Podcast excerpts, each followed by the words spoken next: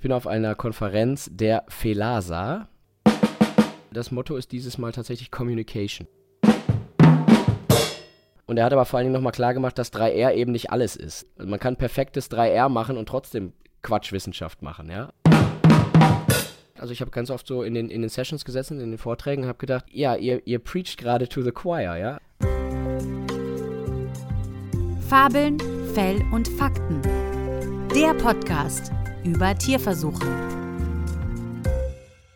Hallo und herzlich willkommen zu einer neuen Ausgabe Fabeln, Fell und Fakten. Der Podcast, bei dem wir über Tierversuche reden. Und wir, das sind wie immer Professor Johannes Beckers. Hallo Johannes. Hallo Roman, schön dich zu sehen. Der Johannes ist Diabetesforscher, Genetiker, äh, Professor an der TU München und forscht am Helmholtz-Zentrum in München, ist mir wie immer live zugeschaltet. Ich selbst ähm, bin ähm, Neurobiologe und arbeite als wissenschaftlicher Referent für Tierversuche verstehen und in dieser Eigenschaft sprechen wir auch heute über Tierversuche. Heute haben wir wieder eine Folge Schlaglichter, das heißt, wir wollen aktuelle Themen uns anschauen und äh, dieses Mal ist tatsächlich etwas anders als sonst. Ich bin nämlich gar nicht in Münster. Nee, du bist, du bist in Marseille, oder? Äh, Richtig, ich bin in Marseille, einer anderen Stadt mit M, äh, anderes Land. Und zwar bin ich auf einer Konferenz. Okay, erzähl uns davon, was ist das für eine Konferenz? Das ist die Konferenz der FELASA. Das ist äh, die, eine Abkürzung für die Federation of äh, Animal Laboratory Science. Nein, ich muss nochmal sagen. Okay. Was ist es denn? Äh, also ich bin auf einer Konferenz der FELASA. Das ist eine Abkürzung, die steht für die Federation of European Laboratory Animal Science Associations. So, Okay. im zweiten Einlauf hat es jetzt geklappt. Ähm, und zwar sind das also sozusagen die VersuchstierkundlerInnen, die sich hier treffen, und zwar also aus ganz Europa. Wir haben ja in Deutschland auch eine Fachgesellschaft für Versuchstierkunde, die GV Solas.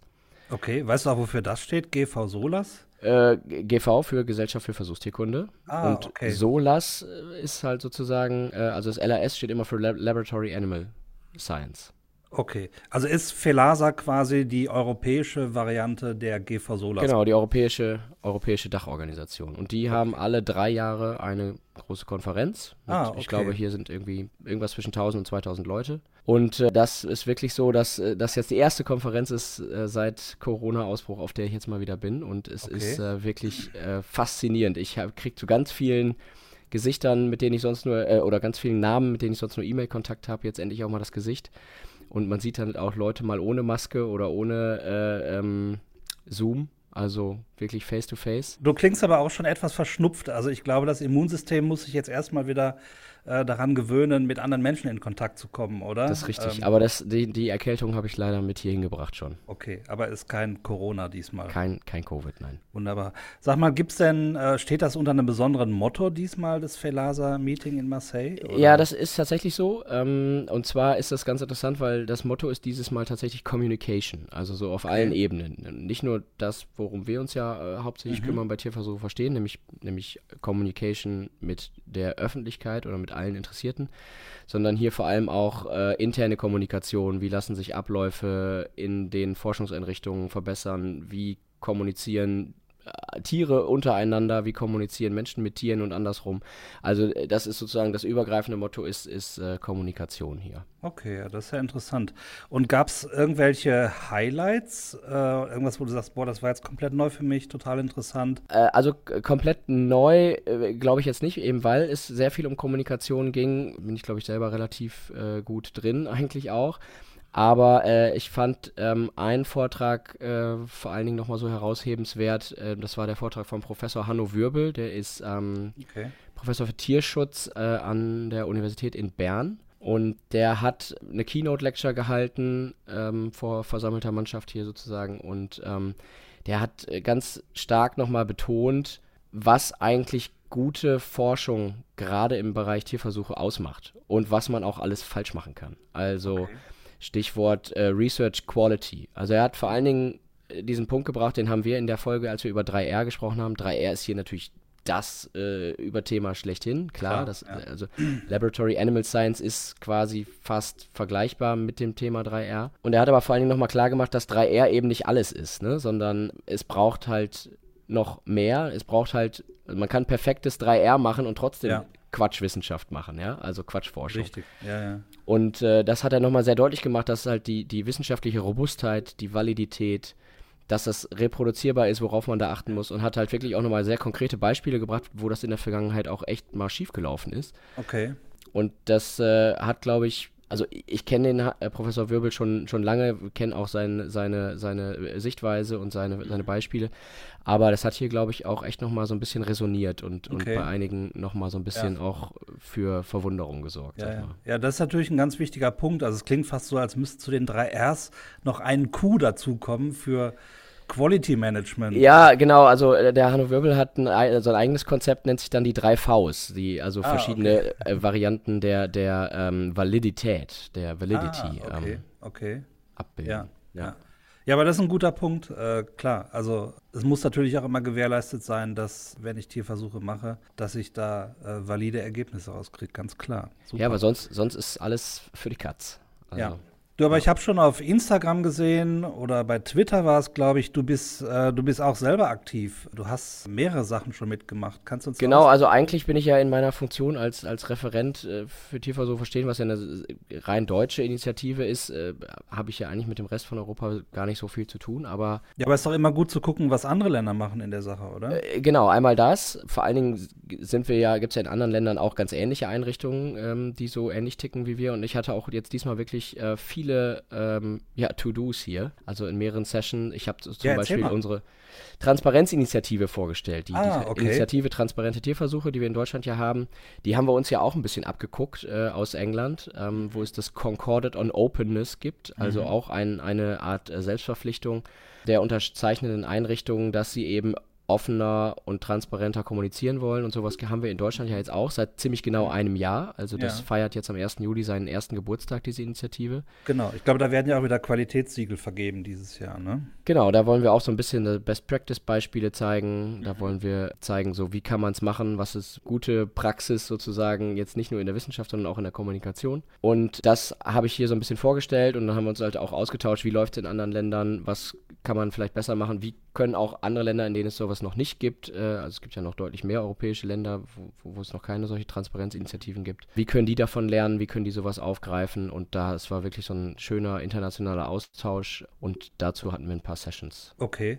Also Podiumsdiskussionen hast du mitgemacht. Äh, hast du auch irgendwie einen Talk gegeben oder sowas Genau, in einen kleinen? Vortrag, wo ich diese Initiative vorgestellt habe, äh, Ah, mit den okay. Besonderheiten, die wir hier in Deutschland haben, eben ähm, auch nochmal, ja. Gut. Also äh, nicht nur Entspannung, sondern auch äh, richtig Arbeit für dich. Nee, ich hatte tatsächlich echt einen richtig vollen Terminkalender hier auf der Konferenz und Ja. äh, gerade dieses Cool. äh, Networking, das, das ist ja wirklich auch Teil meines, meines Jobs und äh, das habe ich jetzt wirklich auch hier gemerkt, dass das auch wirklich in den letzten zweieinhalb Jahren echt zu kurz gekommen Mhm. Ja, ist. ja, ja, klar, da hat sich einiges aufgestaut. Das kann jetzt entladen werden.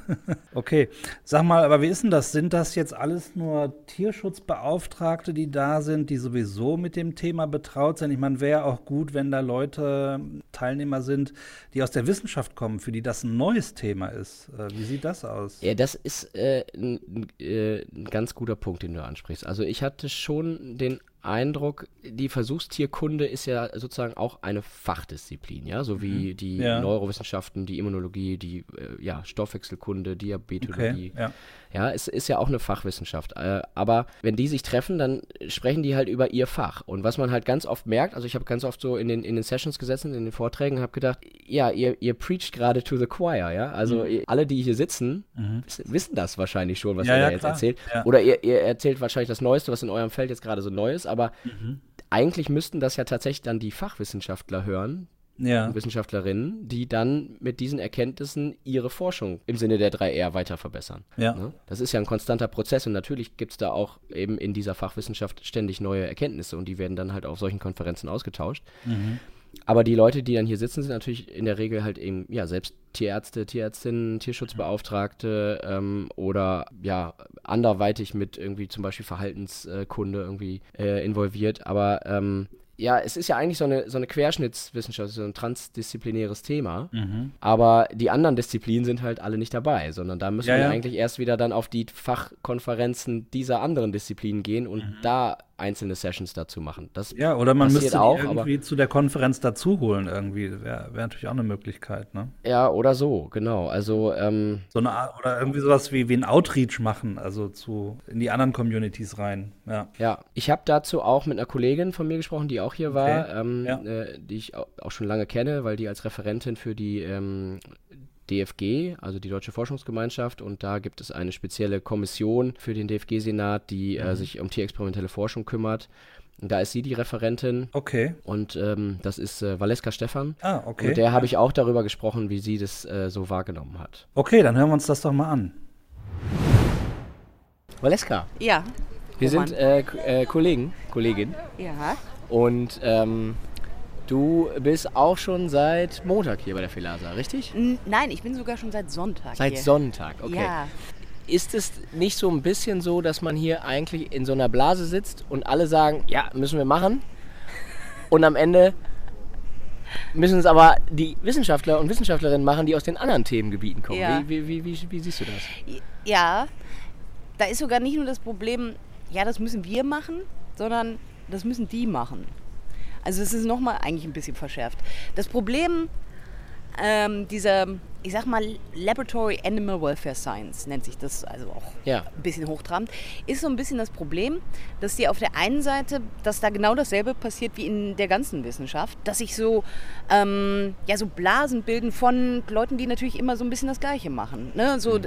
gibt so Blasen von Physikern oder Neurowissenschaftlern und so und dann gibt es eine Blase mit Leute, die machen Kardiologie oder am Pankreas oder sowas. Ne? Das sind so kleine Communities, die sich da so bilden. Und hier ist das im Prinzip genauso. Das Problem bei diesen Animal Welfare Science oder Labortierkundlern ist, dass sie ja im Prinzip ähm, die Methoden entwickeln für andere Disziplinen. Ja. Und das ist so ein bisschen der Haken an der Sache. Also diese Bubbles bilden sich natürlich, du musst dich ja auch irgendwie mit deinen Kollegen, die dich auch am besten verstehen, irgendwie austauschen. Aber eigentlich müsste man mehr nach raus. Also die, jemand, der zum Beispiel ein Modell entwickelt für neurodegenerative Erkrankungen, sagen wir mal Alzheimer oder was weiß ich, ähm, ein Modell entwickelt, das irgendwie einen bestimmten Punkt im Mausmodell ersetzt, der müsste ja eigentlich nicht zu Felasa gehen, sondern der müsste eigentlich ja zur neurowissenschaftlichen Konferenz gehen. Ja. Eigentlich. Ähm, manche machen das auch, aber es wird noch nicht so viel gemacht. Also diese Bubbles müssen sich eigentlich noch mehr, mehr überschneiden. Ähm, so, und ähm, es ist sicher gut, sich irgendwie auszutauschen hier in, in, innerhalb der Felasa, aber eigentlich müsste man das auch mal ein bisschen aufbrechen und die Leute müssten eigentlich müssten die auch mal woanders hingehen, um das dann ganz plump zu sagen. Ja, ich meine, jetzt könnte man natürlich sagen, ähm, äh, was wir hier machen, ist Teach the Teachers, ja, weil ja, die, die tragen das dann wieder in ihre Institution ja. da rein und bilden ihre äh, äh, Forschenden dann am jeweiligen Institut irgendwie ja. aus. Ich habe oft das Gefühl, dass die dann aber damit gar nicht durchdringen, weil sie ja gar nicht als Fachkollegen wahrgenommen werden, weißt du? Zum Beispiel. Ja, das, das kommt irgendwie noch so ein bisschen dazu, weil die ich möchte das Wort eigentlich so gern sagen, aber eigentlich ist es so ein bisschen so eine Hilfswissenschaft, wenn man das so sieht. Also die, die, diese, die, diese Methodenentwicklung und so, ne, die, die ist irgendwie ähm, da, um die, die wissensgenerierende Wissenschaft zu unterstützen, ne, um bessere Methoden ja, zu entwickeln. möglich gestalten zu können. Ja, ja, genau, ja. bessere Methoden entwickeln. Ich will und das so, gar ne? nicht despektierlich sehen, sondern ja. das, also, das, das ist Wort, essentiell. So, das Wort Hilfswissenschaft ist immer so ein bisschen, ne? Naja, aber es ist nicht so gemeint, sondern die, die haben eigentlich eine ganz, also ganz wichtige Funktion, also wirklich die besten Methoden zu entwickeln und so, um denen das zu geben. Ähm, das Ding ist auch, also was dazu kommt mit diesem Teach the Teacher und so, und dass die eventuell innerhalb ihrer Institutionen nicht ganz so den, den Status haben, wie man das sich vielleicht irgendwie wünschen könnte, kommt noch dazu. Aber auf der anderen Seite wäre es auch gut, wenn die in andere Konferenzen gehen, zum Beispiel irgendwie, zu, bleiben wir mal bei Neurowissenschaft, in so eine neurowissenschaftliche Konferenz, weil dann sehen die auch, was die Leute denn wirklich so machen und was sie denn eventuell für Methoden brauchen ne, welche Methoden denn irgendwie ähm, zu ersetzen sind. Ne? Also man fängt dann ja oft an, irgendwie bei, bei ähm, sehr belastenden Tiermodellen an zu gucken, was da eigentlich so gemacht wird ne? und wo man ansetzen Damit man könnte. Ansätze entwickeln kann. Die haben ja auch wirklich große Expertise und die erkennen auch viel leichter, wie man was verbessern kann. Ne? Wie man ein Modell ähm, irgendwie verbessern kann im Sinne von äh, Tierschutz und so hier die Leute, die hier auf der Villa sind, die haben dafür einen Blick.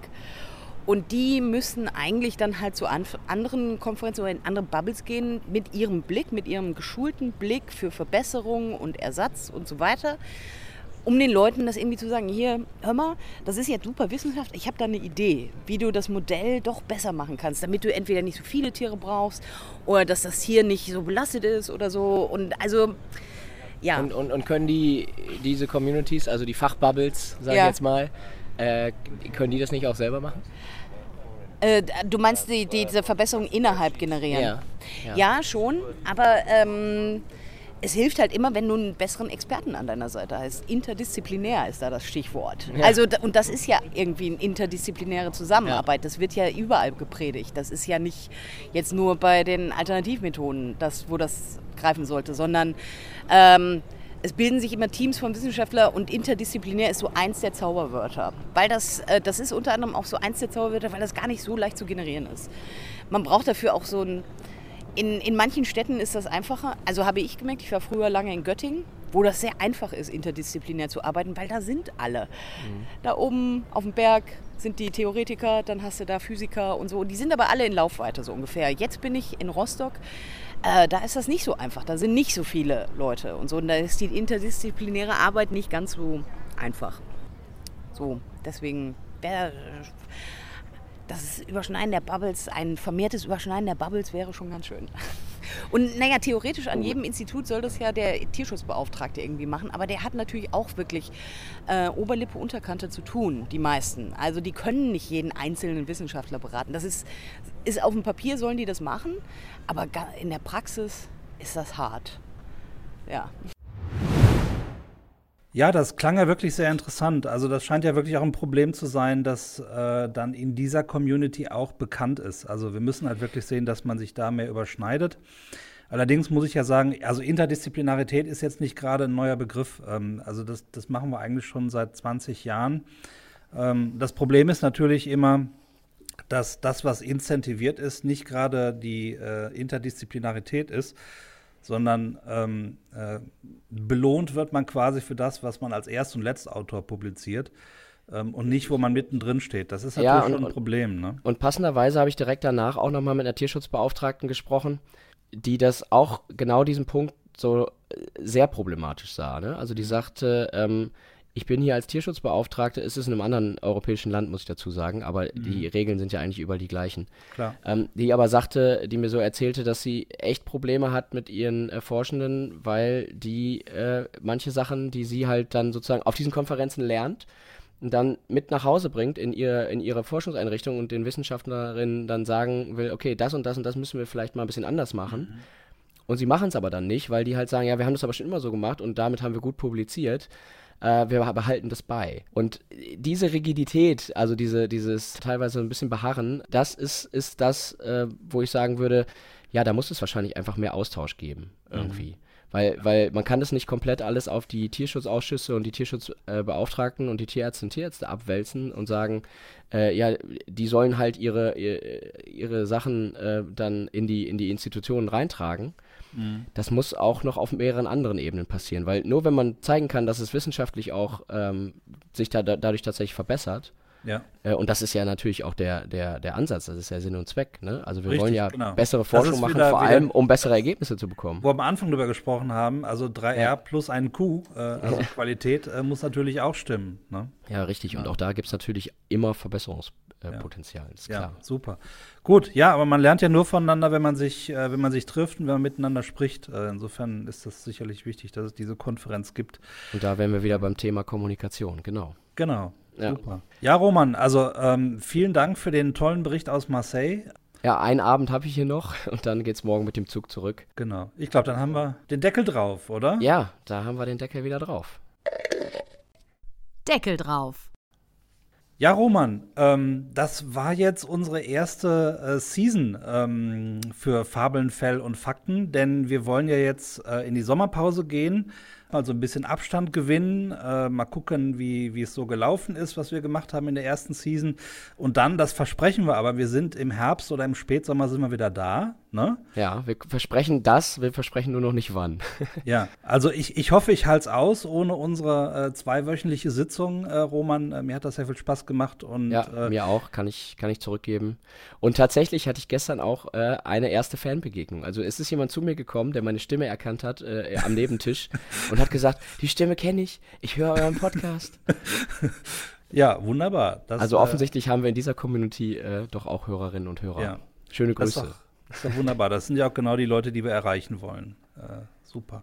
Genau, also wir werden wiederkommen. Wir überlegen uns ein bisschen, was wir noch besser machen können. Wenn ihr Ideen habt, äh, was wir besser machen können, äh, schreibt es uns äh, über tierversuche-verstehen.de.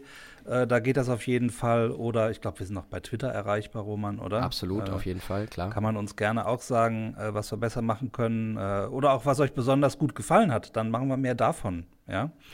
genau. Okay, also äh, ich würde sagen, wir wünschen euch allen einen wunderschönen Sommer. Ja, äh, ich hoffe, wenn wir uns in ein paar Monaten wiedersehen, ist immer noch Frieden in Deutschland. Das äh, wäre das Wichtigste, was ich mir wünsche. Und keine neue Monsterwelle äh, von neuen Varianten. Ja, da kommen wir mit klar. Die kriegen wir klein. Roman. Gut, Johannes. Ich wünsche dir einen schönen Sommer, aber wir sehen uns sicherlich zwischendurch. Wir reden miteinander und ähm, kommen gut nach Hause äh, von Marseille aus. Ja? Ja, vielen Dank. Bis dahin. Ciao, Tschüss. Adieu. Adieu.